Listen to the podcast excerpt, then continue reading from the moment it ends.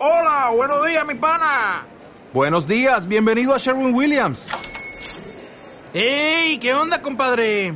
¿Qué onda? Ya tengo lista la pintura que ordenaste en el ProPlus app. Con más de 6.000 representantes en nuestras tiendas listos para atenderte en tu idioma y beneficios para contratistas que encontrarás en aliadopro.com. En Sherwin Williams somos el aliado del PRO.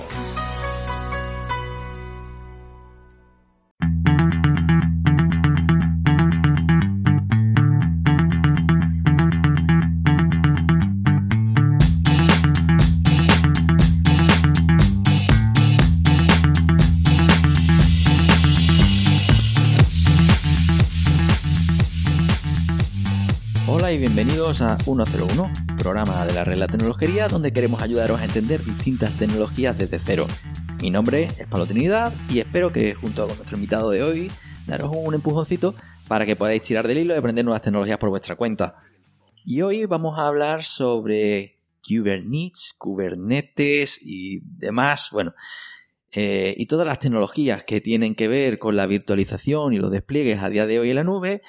Y para ello vamos a contar con Carlos Sánchez Cazorla, director de ingeniería en Bitnami, ahora VMware. ¿Qué tal, Carlos? Hola, Pablo, ¿qué tal? Bueno, aquí vamos a hablar de muchas cosas. Sí. Esto de Kubernetes, pues bueno, va a ser una de las piezas del puzzle. Pero yo creo que para entender todo, todo esto tenemos que, mm, que remontarnos, co- coger el DeLorean, irnos al año 2000, ¿no? Y esos inicios de la web y ver cómo, cómo se hacían las cosas y cómo, cómo ha evolucionado. En aquel momento, ¿cómo se desplegaba una web? Pues para desplegar una web se hacían muchas cosas que no se hacen a día de hoy. Ah, normalmente cuando tú despliegas una aplicación te hacen falta varias cosas. Por un lado necesitas un hardware donde se va a, a- donde va a correr ese, ese código, necesitas un sistema operativo, tu aplicación seguramente tendrá una base de datos, tendrá un runtime, Java, PHP, Django, necesitarás un servidor web, necesitarás un código de tu aplicación y a ti lo que te gustaría es automatizar todos esos despliegues lo máximo posible. Es decir, que tú, tú en tu empresa estás desarrollando un producto y cada vez que haces una nueva release, que ese código vaya a producción lo más rápido posible. Con lo cual necesitas automatizar. Y esto en los años 2000, cuando empezó toda la, era de abandonábamos las aplicaciones de escritorio y empezábamos a tener aplicaciones en la web, todo esto era, era manual. En aquella, en aquella época teníamos, teníamos las primeras compilaciones, los primeros gestores de paquetes, los primeros pa- eh, gestores de RPM, apt-get, teníamos las primeras aplicaciones web con CG y Beam, hacías tus despliegues de manera manual con SCP, con FTP, haciendo SSH y directamente subiendo el código y tenía siempre el problema de el servidor en el que estoy ejecutando mi código es completamente diferente del servidor don- donde yo he trabajado en local Mm. o ahora levantas otro servidor dedicado y la- las, las librerías que he instalado son diferentes y era algo completamente tedioso. Ahí, si veíamos todo de, como una pila desde abajo, desde el hardware, tu sistema operativo, tu runtime y tu aplicación, poco podíamos automatizar ahí, ¿no? Entonces estamos en una situación de partida regulera. Sí, aquello de los servidores de preproducción Exacto. que no tenían nada que ver con los ordenadores donde desarrollábamos, pero que era una copia del servidor de producción donde podíamos eh, juguetear y guarrear y donde todo el mundo podía tocar, pero el de producción solo había uno que tocaba. ¿no? Correcto.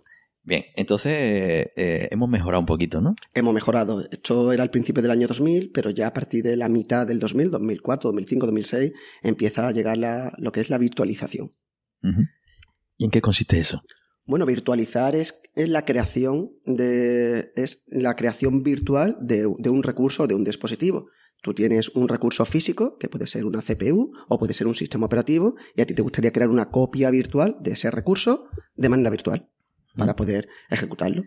Es decir, tú lo que conviertes un servidor físico en el que se ejecutan unas cosas, lo conviertes en varios servidores virtuales con varios recursos virtuales. Entonces es una forma de trocear un recurso, pero también se pueden tomar varios recursos y hacer que sean uno solo, ¿no? Exacto. La virtualización, al final del día, lo que te permite es eh, salvar dinero y consolidar recursos. Es decir, podemos trocear un, recursos computacionales, CPU, disco duro, RAM, o incluso eh, trocear a nivel de software, pues que en una ma- misma máquina corran diferentes sistemas operativos, que es lo que muchos, muchos oyentes habrán utilizado localmente para ejecutar Windows en una máquina Linux, o Linux en una máquina Windows, o, o etcétera. Bien. Entonces, ya con eso podemos hacer un uso más eficiente de los recursos que tenemos y tal. Pero el despliegue se sigue haciendo igual de mal. Claro, ¿no? el, despliegue sigue siendo, es algo manual porque en ese momento de virtualización lo único que podíamos automatizar pues eran las primeras capas de esa pila que comentábamos antes. El- la parte del hardware y del sistema operativo, pues que en ese momento apareció, apareció background, podíamos definir en unos ficheros de texto esa infraestructura y ese, y ese sistema operativo y teníamos automatizado esa parte del despliegue. Pero toda la parte del el runtime que vamos a utilizar, las librerías que me hacen falta y el código de mi, de mi aplicación seguía siendo completamente manual. Claro, ahí con ese background lo que hacíamos era eh, intentar automatizar todos esos scripts que hacíamos de instalación de una máquina desde el principio. eh, pues lo teníamos ahí y bueno, eso permitió a muchos proyectos, por ejemplo, que se compartían en GitHub, facilitarte la, la configuración y la puesta en marcha, ¿no? Con un par de líneas, pues ya se lanzaba todo y se lanzaba en tu máquina virtual local, ¿no? Se, se podía lanzar un proyecto de forma fácil. Pero de todas formas, eso para sacarlo luego hacia afuera, seguimos teniendo el mismo problema. Sí, era un arduo trabajo el, poner eso en producción. Entonces, a, eh, finales ya de los años 2000 empezaron a, apa- empezó a aparecer la, la gestión de la, de la configuración y unido al desarrollo de la web 2.0, en el que empieza a existir ya pues, los nuevos frameworks de desarrollo como Django, Node.js, Ruby on Rails. La virtualización empieza a ser algo mainstream en la mayoría de las empresas que, consigue- que quieren consolidar sus servidores, sus, el hierro que tienen para poder eh, consolidar los recursos lo máximo posible. Pero además empieza a llegar el concepto de, de cloud computing, en el que lo queremos todo como, como un servicio, ¿no? Buscamos todo ese IaaS, ese PaaS, ese SaaS. Y las empresas están en esa incertidumbre de tengo aplicaciones tradicionales que las tengo corriendo en mi entorno virtualizado en local, pero que me gustaría mover a, a- a la nube a- o a la nube de Amazon, que fue de las primeras, o a la nube de Azure o a la de Google, pero son aplicaciones tradicionales y que es el proceso de despliegue sigue siendo tedioso. ¿no? Claro. Entonces, eh, bueno, ahí lo que tendríamos sería lo que se llaman legacy systems, sistemas Exacto. heredados, ¿no? Que en muchos casos eran aplicaciones que llevaban años corriendo en máquinas locales y el llevarnos todo a ese universo etéreo que es la nube, pues no es tan sencillo como cogerlo y soltarlo allí, sino que tenías además que tocar y hacer una migración y, y no era todo tan sencillo. No, pero afortunadamente empezaron a salir, la tecnología va, va mejorando y aquí es cuando empiezan a surgir Cloud Foundry, Heroku, empieza a surgir el concepto de PaaS, que lo que te permite es, pues yo hago, hago un nuevo commit a mi, a mi repositorio y de una manera sencilla con la interfaz, pues yo hago mi, en aquel momento Heroku Login o Heroku Create y automáticamente podía desplegar en esa nube pública eh, de una manera más o menos sencilla todo mi código. Con lo cual empezamos, habíamos avanzado una línea más en, en esa capa de infraestructura, sistema operativo, mi runtime, ya lo tenía automatizado y los despliegues cada vez iban siendo más rápidos. Ya directamente Mm. conforme iba haciendo un, un commit, podía desplegar. Claro, eso ya es para proyectos, digamos, que están nuevos, ¿no? Eh, que desde el principio ya incluso la propia estructura de los proyectos está pensada para, ahora estoy trabajando local, quiero desplegarlo y con un simple comando ya está allí. O, con, o subiendo a la SVN al JIT correspondiente, pues ya esto lo pilla automáticamente y me despliega una nueva versión, ¿no? Es decir, ya tenemos unos mecanismos para ir automatizando los despliegues, ¿no? Sí, exacto. Pero ahora empieza a surgir una nueva tendencia, esas Cloud Native Applications, en el que ya empezamos a, a utilizar microservicios. Y lo que quiero utilizar, quiero desarrollar pequeñas aplicaciones que se integran unas con otras para intentar aislar al máximo esa- esas lógicas de problemas que quiero, que quiero resolver. Con lo cual el ecosistema eh, eh, explota hay muchas más opciones para cualquier problema que quiero resolver. Hay una eclosión de, de sistemas de, de memoria caché, de bases de datos, de diferentes frameworks, unido a este, toda esta nueva tendencia del cloud computing, en el que lo que quiero es intentar automati- automatizar lo máximo posible. Hay llamadas de APIs por todos lados, porque todos estos microservicios se integran utilizando APIs, con lo cual el ecosistema se vuelve más complejo, eh, los stacks pues empiezan a convertirse cada vez más, más complejos y aparece una nueva, un nuevo paradigma que es esa, esos pets contra caters, ¿no? Esas mascotas contra el ganado, esas aplicaciones, lo que consideramos pets, esas mascotas, que es ese servidor dedicado, que solo, como decías tú anteriormente, solo una persona puede tocar, porque como se nos caiga ese servidor, donde está todo el runtime, todas las librerías, y cada vez que hay que hacer un upgrade del sistema operativo, los pasamos lo pasamos mal, frente al concepto de cattle, ¿no? De ganado de, bueno, pues yo ya tengo todo lo máximo automatizado posible y si se me cae uno, automáticamente levanto otra, otra, otra imagen en el que tengo automáticamente ya todo prefabricado, ese sistema operativo, ese concepto de imagen con librerías y, directamente pongo mi código encima, ¿no? Que es el paradigma que se empezaba a utilizar y que ayudaba, nos permitía subir un paso más en el despliegue de mis aplicaciones. Claro, en el momento en el que se empiezan a automatizar todos esos despliegues, esa creación de máquinas y tal, empieza a ser barato, pues eh, es ese salto mm, y es cuando ya vemos eso, las aplicaciones de microservicios. Si, me es fácil crear máquinas y crear microservicios, pues, pues la gente incluso se pasa de frenada. Y ahora tenemos microservicios por todos lados. Eh, y digamos, bueno, ya hemos llegado a día de hoy a un punto de equilibrio en el que ya no todo es un microservicio, ya no lo pensamos, pero, mm, pero bueno, entonces, ¿cómo se consigue que sea tan fácil desplegar una, aplicación web? Pues en este momento es cuando eh, se empieza a plantear, ¿realmente necesitamos virtualizar tanto el hardware como el sistema operativo? Si lo que queremos es hacer eh, automatizar y mejorar y hacer más rápido cada uno de estos despliegues, no podríamos quedarnos con una unidad más pequeña y es cuando empieza a surgir el concepto de contenedores, que es lo que vamos a ver al final con Kubernetes y cómo se orquesta todo esto.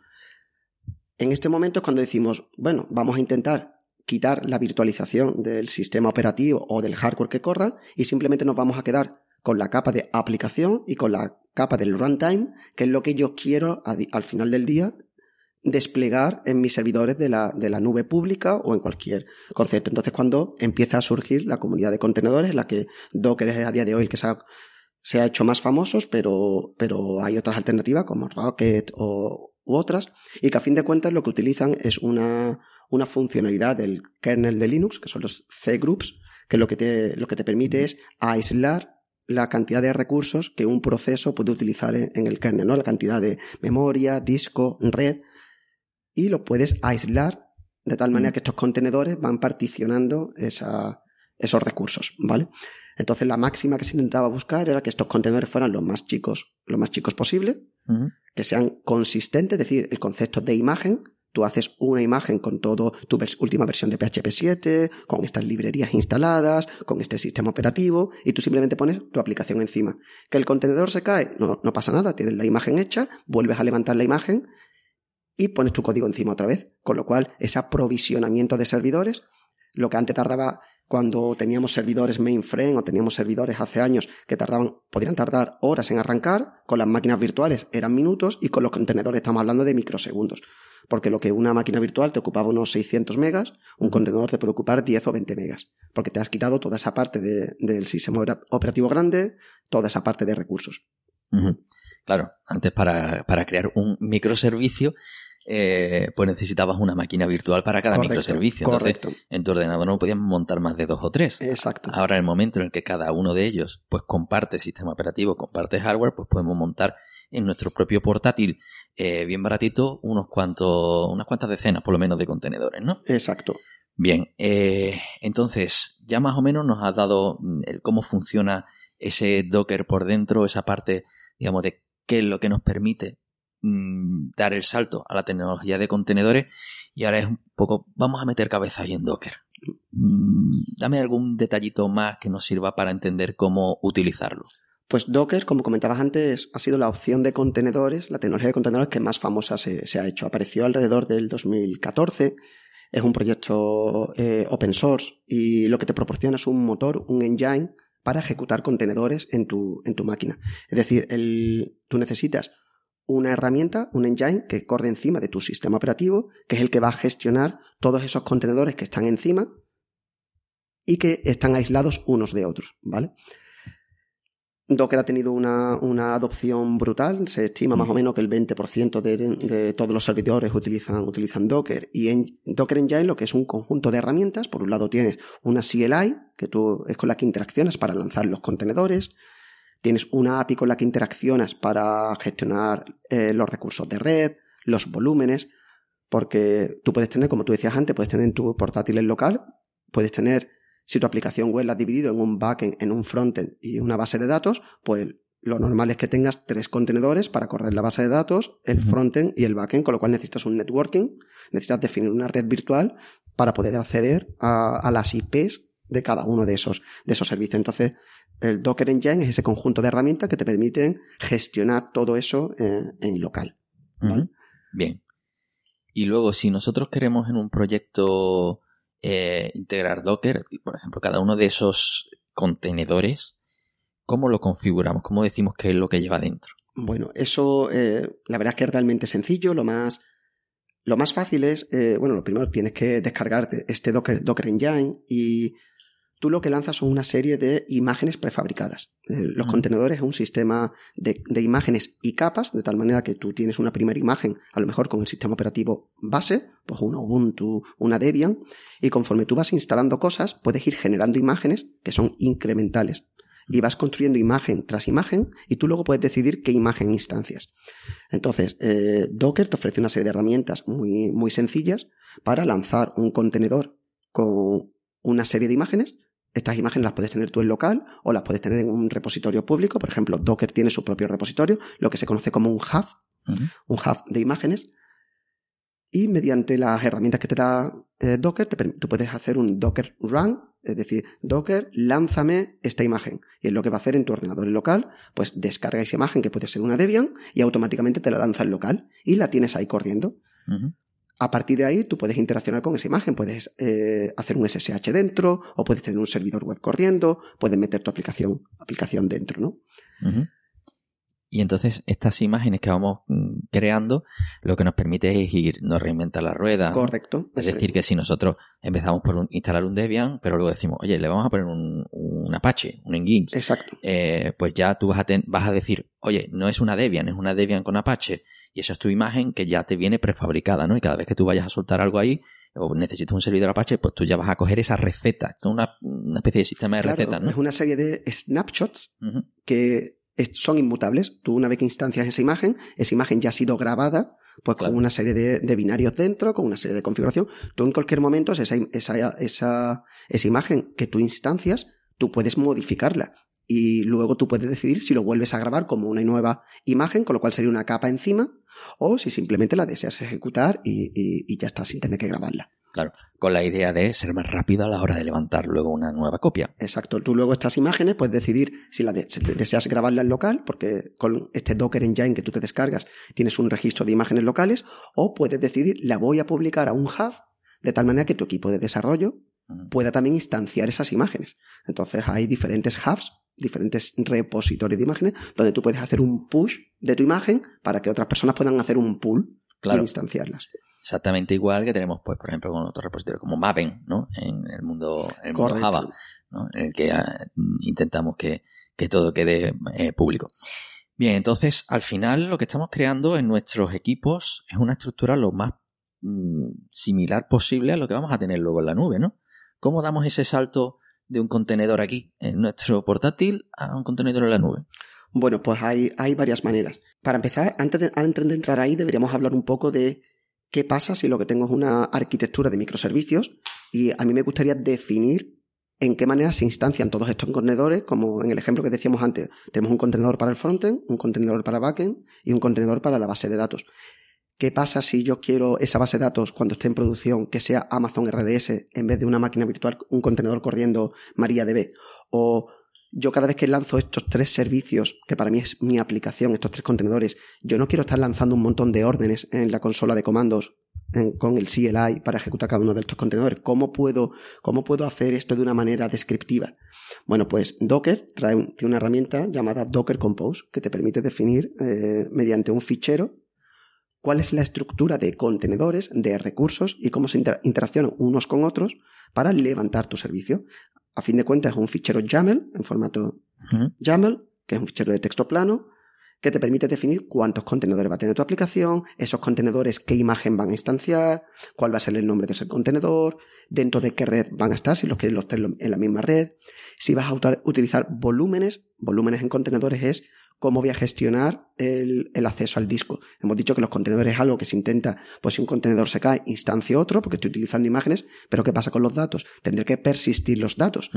La base de datos tendrá que almacenar los ficheros en algún lado, pues los volúmenes es el recurso que te ofrece Docker para gestionar, para gestionar esto. Entonces, mediante Docker Compose podemos definir cómo instanciamos este, este recurso. Bien. Entonces, eh, bueno, no sé si con Docker más o menos con esto tenemos lo suficiente para, para entender esta parte, pero luego aquí decíamos que íbamos a hablar del Kubernetes. Exacto, aquí todavía estamos hablando en local. Aquí estamos hablando de cómo yo localmente puedo definir, por un lado, los contenedores que voy a utilizar en mi servicio, pues un backend que utiliza Debian con el runtime de PHP, luego un frontend que utiliza Node.js con Engines y luego tengo una base de datos. Pero todo esto es en local, en mi portátil o en mi equipo de desarrollo, que ellos también pueden hacer un pool y yo les doy este fichero Docker Compose, ellos hacen Docker Compose App, automáticamente el servicio se levanta, pero todavía no estamos hablando de cómo, cómo despliego esto. Es decir, en algún momento tenemos que hablar de cómo muevo estos contenedores a producción. Porque cuando tenemos esta aplicación que está fragmentada en pequeños microservicios y que interaccionan unos con otros, pues nosotros ahí querremos ya que tenemos microservicios, me gustaría tener un balanceo de carga, ya que tengo un servidor, un contenedor de frontend, bueno, pues en vez de tener uno, porque no tengo cinco y hago un balanceo? Claro. Me gustaría tener escalabilidad, me gustaría que estos contenedores crezcan o disminuyan en función de la carga. Me gustaría hacer migraciones en la base de datos. Me gustaría hacer actualizaciones, un rolling update de mi aplicación, o a lo mejor quiero hacer un rollback porque ha habido un problema o me gustaría hacer un, sistema de gestión, un airbag, role-based access control, o me gustaría, y me gustaría tener un cero downtime, me gustaría que mi aplicación siempre estuviera 100%, es decir, si hago una, una actualización de mi aplicación, pues que algunos contenedores cojan esa actualización del código, mientras que otros todavía no lo tienen, y cuando ya estén los contenedores levantados con el código nuevo, automáticamente los otros se, se caigan y se haga esa permutación, ¿no? ese switch.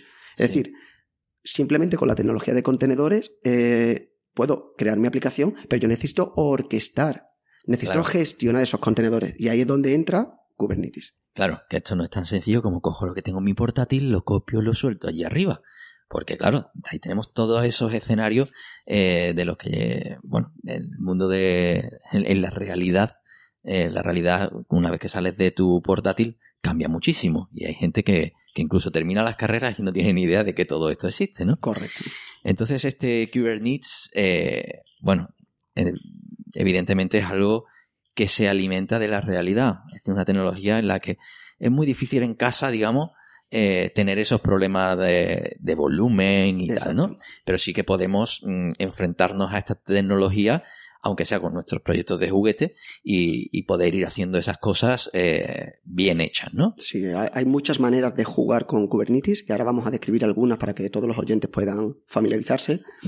Pero antes de empezar vamos a, definir un poco más qué, es Kubernetes. Kubernetes es esta tecnología que te permite orquestar contenedores, ya sea en producción, porque lo estás corriendo en la nube o en un servidor grande, o tú puedes utilizar Kubernetes en local para orquestar esos contenedores que tú tienes corriendo en local. Una cosa no quita la otra, porque es una tecnología de orquestación. Al, final del día es una herramienta open source que se ejecuta en unos servidores y permiten orquestar contenedores entre sí, ¿vale? Con una serie de peculiaridades, de habilidades mm, que te permiten que haya un zero downtime, que haya monitorización, que haya autenticación, etcétera, ¿vale? Bien. Kubernetes es una herramienta muy, muy, muy potente y que fue, se creó hace más de, más de 15 años y fue creado por, por Google. Era, Google tenía un proyecto secreto llamado Borg, que era un proyecto que ellos utilizaban internamente para gestionar toda la carga que de, de, procesos que tenía Google en sus servidores. Nosotros parece que estamos familiarizados, nosotros encendemos el ordenador, arrancamos Chrome vamos a, Google o a Gmail y automáticamente siempre está ahí. Y, por detrás no sabemos qué es lo que está pasando, la cantidad de... Nosotros pensábamos porque había máquinas virtuales por detrás corriendo, pero no, Google utilizaba una tecnología propia llamada Borg, que era este sistema de orquestación que le permitía a Google gestionar y escalar hacia arriba y hacia abajo todas las aplicaciones, ¿no? Y hubo un momento en que Google, en el año 2015, publicó un paper muy, muy famoso en el que daba a conocer lo que era mm, Borg, y lo publicaba como Kubernetes y decidió hacerlo open source desde el año ese, 2014-2015. Actualmente tiene más de 2.000 contribuidores del código fuente y es, yo creo que es el primero o segundo mm, proyecto más grande en GitHub de un proyecto escrito en, Go, ¿vale? Los principales contribuidores son Google y Red Hat. y, pero es completamente público, es decir, hay un canal de Kubernetes en Slack, kubernetes.slack.com, en el que hacen, en el que cada dos semanas creo que es, hay un, hay una, una video call en el que todo el mundo puede participar. Es decir, es completamente open source, ¿vale? Mm. Qué bien. Y, y bueno, mm, algunos últimamente eh, el nombre se le ha cambiado, ¿no? Se le ha abreviado para Ujú. quien lo escuche por ahí, ¿no? Y vea este K8S, Exacto. que el 8 son las letras que tiene en medio, porque el Kubernetes Correcto. es bastante largo. Y entonces, si escucháis por ahí Kates, es la forma corta de, de Kubernetes. De referenciar a Kubernetes. exacto. Eso es. Bien. Bueno, entonces, ya sabemos que esa tecnología está ahí, que es libre, pero ahora, ¿cómo lo podemos llevar a, a nuestro entorno local o luego eso a, a la nube? ¿Cómo se instala esto? Bueno, pues se instala, se instala de manera sencilla. Al final de cuentas, lo que estamos ejecutando es, una, es un software que nos permite gestionar eh, Kubernetes, eh, contenedores por debajo. Y tenemos varias opciones. Ese software lo podemos ejecutar en nuestro ordenador local o en la nube. Pero a esto se suma que muchos de los proveedores cloud, como Amazon, Azure eh, o Google, te ofrecen Kubernetes como servicio. Tú a lo mejor quieres jugar con Kubernetes, pero tú no quieres saber por dentro cómo se configura, cómo se instala, cómo le hago los updates. Entonces, igual que tú consumes una base de datos como servicio, por ejemplo, como Amazon RDS, a ti te gustaría consumir Kubernetes como, como servicio. Entonces, esa es la, sencio- la- la opción más sencilla. Tú te puedes ir a, a Google y utilizar eh, GKE, Google Kubernetes Engine, en el que directamente te van a dar como servicio un- un- un- una instalación de Kubernetes y lo que te dan es un endpoint que tú configuras y, tus contenedores automáticamente se ejecutan ahí.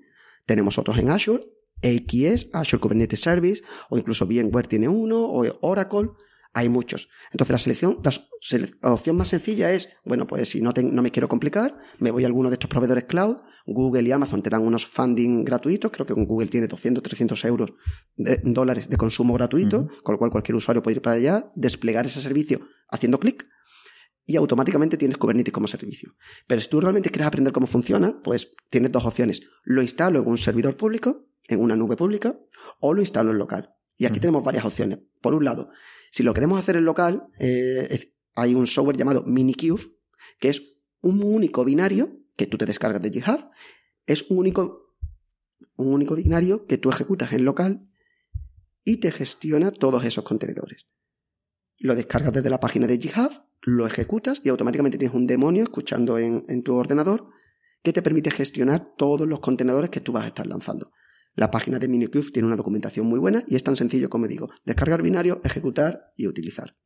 Y entonces estás creando una nube en, en tu máquina. Una nube de contenedores en, en tu máquina.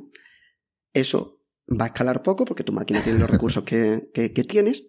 Otra opción, bueno, pues puedo descargar los binarios oficiales de Kubernetes porque esta versión de Minikube es una versión reducida de. Kubernetes.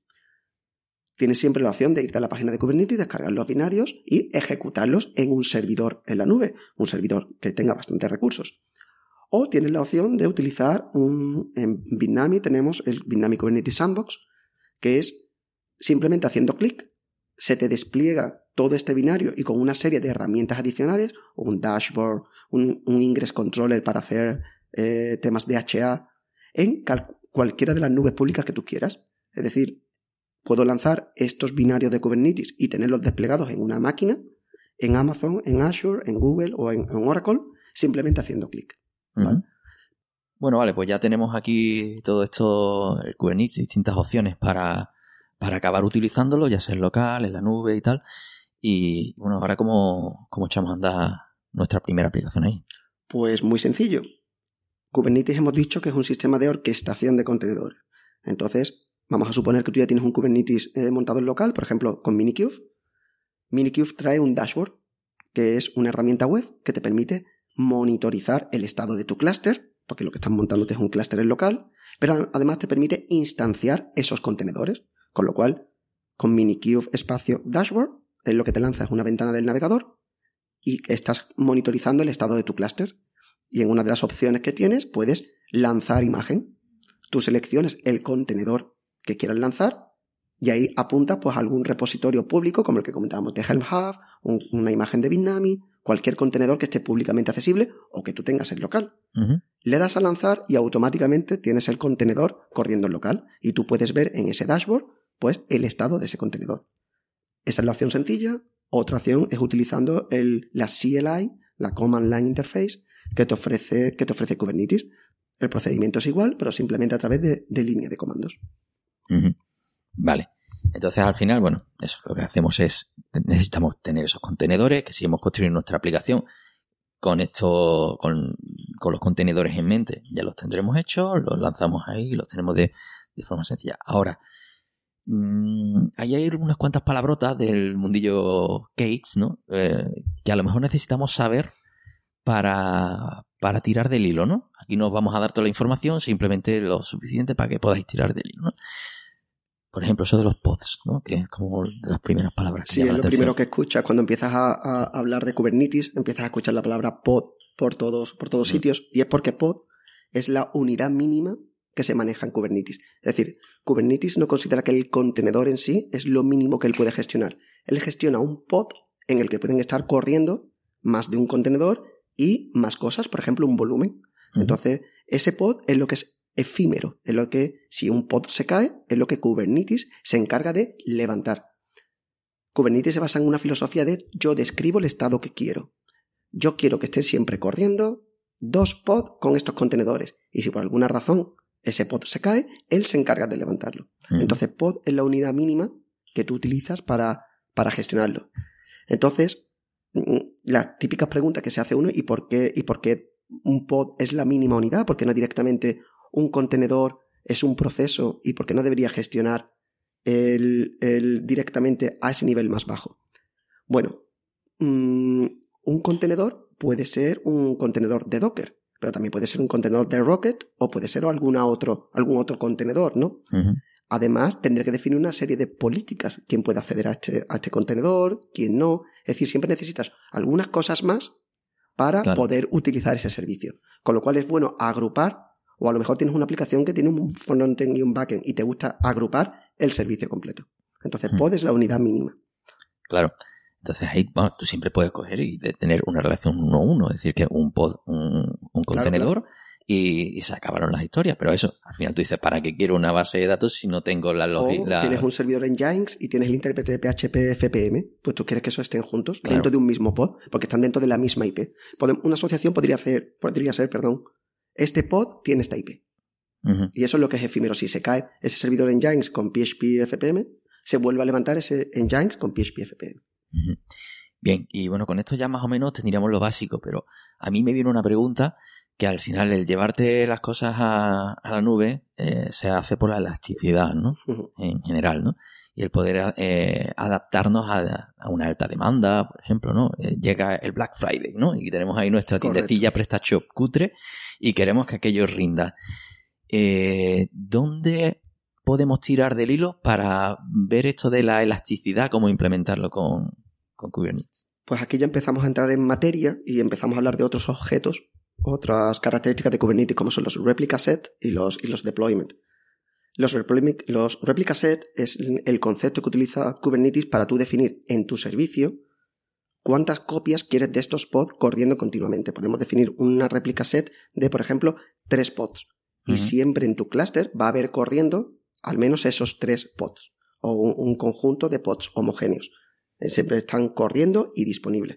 En- de tal manera que cuando Kubernetes detecte por cualquier tipo de problema, problemas de conectividad de red o porque ha habido un recurso y la CPU se ha quedado colgada, él decide matar ese, ese pod y si en tu réplica set tienes definido que tiene que haber dos pods, él detecta que de repente hay uno y automáticamente sin tú tener que hacer nada, te levanta un nuevo pod. ¿Vale? A continuación tenemos un siguiente nivel un poco más alto que son los, los deployments, que lo que te gestionan son estas replica sets. Es literalmente vamos a hacer un despliegue de mi aplicación y ahí es donde yo mm, defino las políticas de escalado. Cómo quiero que esto suba o baje en función de algunos parámetros, por ejemplo, tráfico o carga de CPU o diferentes cosas, o cómo voy a hacer los rolling updates o cómo voy a hacer las políticas de limpieza, ¿vale? Y ya por último tenemos, bueno, todo esto está corriendo en un clúster, todo esto está eh, bastionado dentro de, de- de este clúster, pero yo lo que realmente quiero es exponer estos servicios. Entonces Kubernetes tiene un, un- un objeto llamado servicio que lo que te permite es cómo expongo cada uno de estos pods que tienen contenedores corriendo en su interior. Si alguien hace una llamada a mi clúster, pues cómo se hace ese redireccionamiento, ¿no? Claro. Tú estás accediendo a la IP del clúster o a un servicio corriendo dentro, pero tú no tienes por qué exponer todos los servicios. Tú realmente querrás que tu base de datos solo esté expuesta eh, dentro de ese pod, pues a ese contenedor, pero no que los usuarios accedan a la base de datos. Y esto Claro. se gestiona a nivel de servicios en, en Kubernetes. Todos estas, todos estos ob- objetos que tiene Kubernetes, además de muchos más, puedes utilizar secretos para utilizar, si no quieres definir variables, poner en las variables de entorno las contraseñas, Claro. Puedes utilizar namespaces para aislar ciertas cosas. Todo esto se utiliza, se define a nivel de, de ficheros YAML files, que son los manifestos, que son esos ficheros, esos Kubernetes objects, en los que tú vas definiendo tu servicio con todos los replica set que tú quieras, todos los despliegues, y se utiliza estos ficheros YAML para describirlo todo. Bien, entonces, bueno, yo creo que con eso este es un mundo complejo. Es Hay- complejo, pero interesante. Sí, sí. Hay mucha, mm, hay mucha información. Yo creo que hemos dado más o menos algunas pinceladas de las palabras más importantes por donde tirar del hilo para que cuando alguien ya quiera meterse más en profundidad, pues tenga la base para, para entender eh, todo eso. Si tenéis cualquier duda, veis que falta algo, alguna pieza del puzzle, siempre podéis preguntarnos en hola.tecnología.com y en algún comentario en iVoox, que siempre lo respondemos, igual que en nuestra web. Y, y bueno, siempre estamos disponibles para, mm, para intentar que deis ese saltito para aprender estas tecnologías. Así que nada, Carlos, muchas gracias por ti, pasar por estos micrófonos y gracias a Binami por este sitio tan acogedor en el que hemos grabado. Y bueno, nos vemos en el próximo episodio de 101. Adiós.